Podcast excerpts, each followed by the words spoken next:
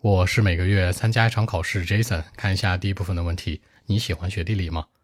Do you like geography？我不喜欢，因为我经常迷路，地理知识不太好，无论去什么地方都需要导航。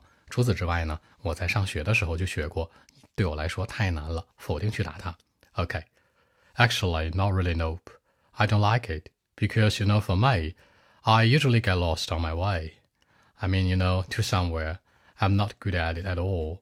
For example, like uh, when I was in my primary school, I learned something on it, but it was quite hard for me. So that's it. 那迷路，get lost on my way，去某地，to somewhere，学过地理，I learned it，你也可以说 I learned something on it。更多文本问题，微信 b 一七六九三九一零七。